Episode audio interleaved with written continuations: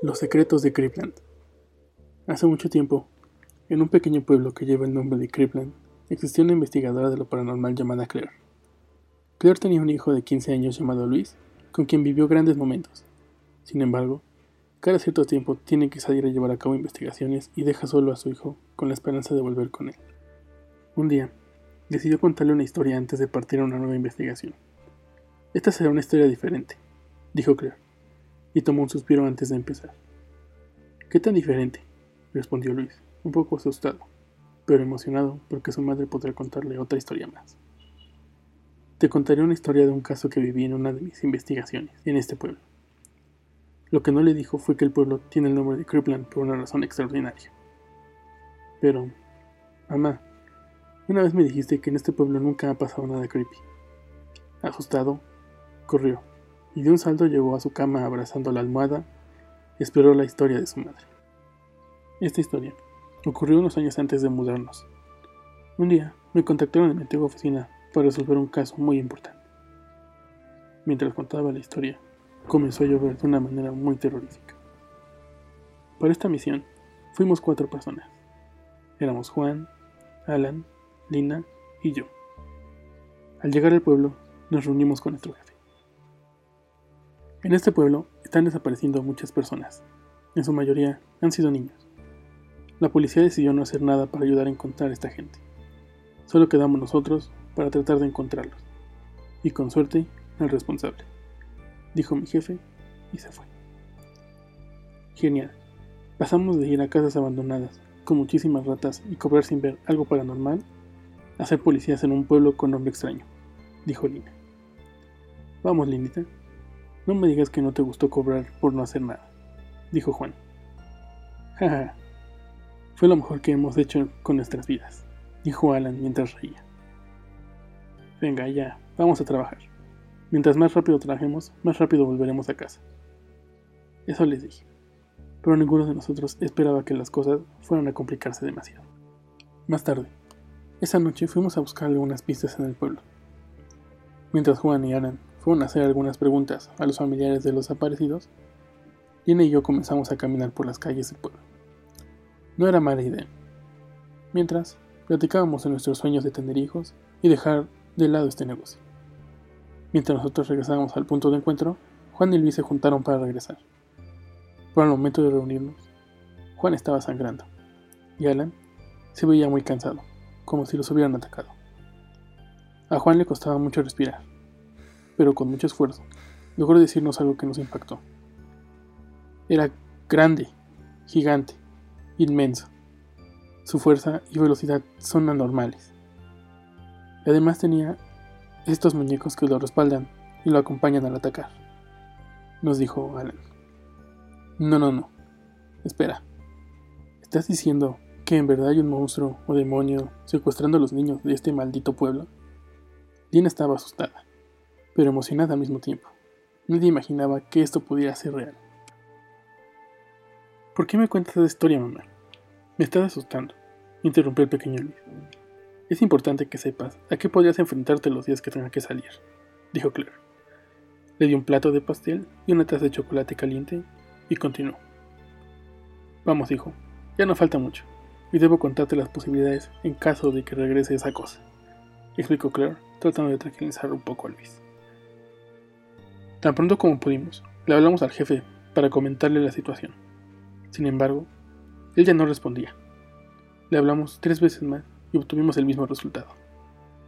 Decidimos ayudar de la mejor manera a Juan y Ana, y los dejamos descansar en la pequeña casa donde nos dieron espacio para quedarnos. Esa misma noche, Lina y yo hicimos guardia. Intentaba calmarla. Tranquila, dije. Ya verás que todo saldrá bien. Si quieres, voy a descansar con los chicos. Yo haré guardia. Vaya, qué lista. Ni de chiste te dejaré sola. No después de ver lo que le pasó a Juan. Dijo bastante preocupado. Las siguientes dos horas nos dedicamos a seguir platicando sobre las cosas que queríamos hacer una vez termináramos la misión.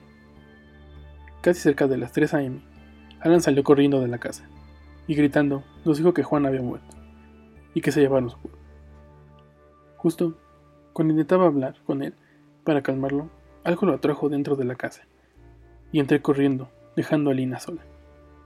Cuando entré a la casa, alcancé a ver una silueta terrorífica de dos metros de altura y un pequeño sombrero en la cabeza. Casi de manera inmediata se dio cuenta de mi presencia, me volteó a ver y se fue. No sin antes haberle arrancado el brazo a Cuando salí de la casa, Lina estaba asustada y dijo, ¿Qué pasó? ¿Dónde está Alan? ¿Por qué estás tan callada? Y estalló en llanto. Sus lágrimas caían como lluvia. Ellos ya no están. Solo quedamos tú y yo. Debemos terminar con esa cosa. Le comenté. pero, ¿cómo es? ¿O qué es? Me preguntó de manera muy asustada. Otra vez lloraba y me dio una pulsera con corazones. Me la dio Juan cuando empezamos a salir. Hace una semana me dijo que durante la misión les contaríamos sobre nuestra relación y los invitaríamos a nuestra boda. Ahora todo se arruinó. Oye, oye, relájate. Tenemos a un monstruo asesino que nos buscará y seguro nos matará. Juan y Alan hicieron mucho y ahora debemos vengarlos. Se lo debemos a los dos. Para cuando íbamos a buscar a nuestro jefe en su oficina, nos encontramos con ese monstruo con la cabeza del jefe en la mano. Tenía grandes ojos brillantes. Lina y yo corrimos por la oficina, pero no habíamos visto los pequeños juguetes que nos había dicho Alan. Lina se separó de mí y la atraparon estos juguetes. Me gritó diciendo, gracias. Se le salió una lágrima. Los juguetes, que deberían ser inanimados, la llevaron con este gran monstruo y agarró un hacha increíblemente grande. Es un oso metálico, gritó Lina. Ella logró encender la luz y vi que realmente era metálico. Tenía unos dientes enormes, tan duros como una manzana congelada. Era un oso como de dos metros de altura, con un moño y un gorro pequeño color morado. Y los pequeños juguetes que lo acompañaban eran osos más pequeños. Ellos tenían un color más verdoso y ojos completamente negros. Entonces, el oso mató a Lina con el hacha y yo salí corriendo fuera de la oficina. Al salir, logré ver que el oso metálico me perseguía. Vi una gasolinera y corrí a ese lugar. Pensé que con suerte lograría hacer explotar al oso. Al llegar ahí, le grité, ¡Maldito! Esto es por todo el team. Y con una moto vieja que había ahí, lo choqué contra una de las estaciones de gas. Antes de que chocara, salté de la moto y corrí.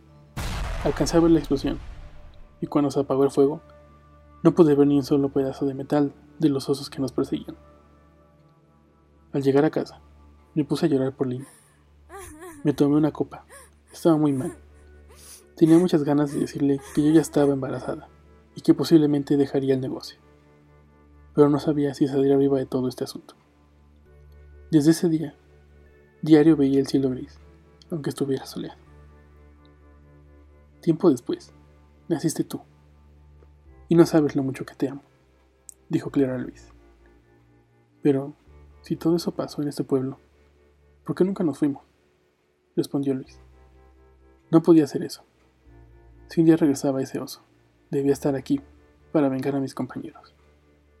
Ahora voy a ir en busca de ese oso, y no quiero que te pase nada. Por eso te cuento esto. Si lo ves, corre y escóndete. Mamá, no vayas a buscarlo. Ahora él sabe dónde estás. ¿Qué dices? Dijo Claire confundida. Luis se quitó la playera y tenía una frase escrita con una navaja que decía It's me. Después sacó la navaja y rayó en la pared. Tencon. No alcanzó a terminar, porque apareció el oso y le cortó la cabeza. Claire no entendía nada. Solo pudo caer de rodillas, llorar y esperar a que el oso la matara. Sin embargo, algo pasó que el oso se quedó sin energía. O al menos, eso parecía. Claire intentó salir del lugar, pero al abrir la puerta vio otro animal metálico que en este caso era un zorro, con un garfio en la mano, y se la llevó a un lugar muy extraño.